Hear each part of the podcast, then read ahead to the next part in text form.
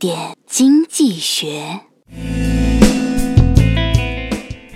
G 二零会议间歇，马云对秘书说：“中午帮我去买肯德基。”三十分钟后，秘书回来说：“买好了，收购完毕，一共四点六亿美元。”马云眉头一皱，马上说：“那你赶紧把小王追回来，我刚让他去买中南海去了，告诉他那是烟。”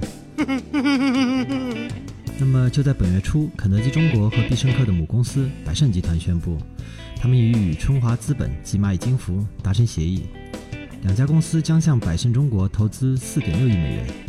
根据百胜中国的股票在被分配给股东之后，三十至六十天内的平均交易价格，合计持股比例介于四点三至百分之五点九之间。春华资本和蚂蚁金服将以百分之八的折扣价收购这些股票。收购是大公司之间的资本交易，有折价收购，也有溢价收购。那么对于中小投资者来说，有没有可能实现打折买股票、买基金呢？答案是有的。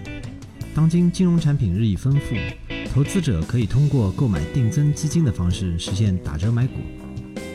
定增就是打折买股，但是定增的门槛又特别高。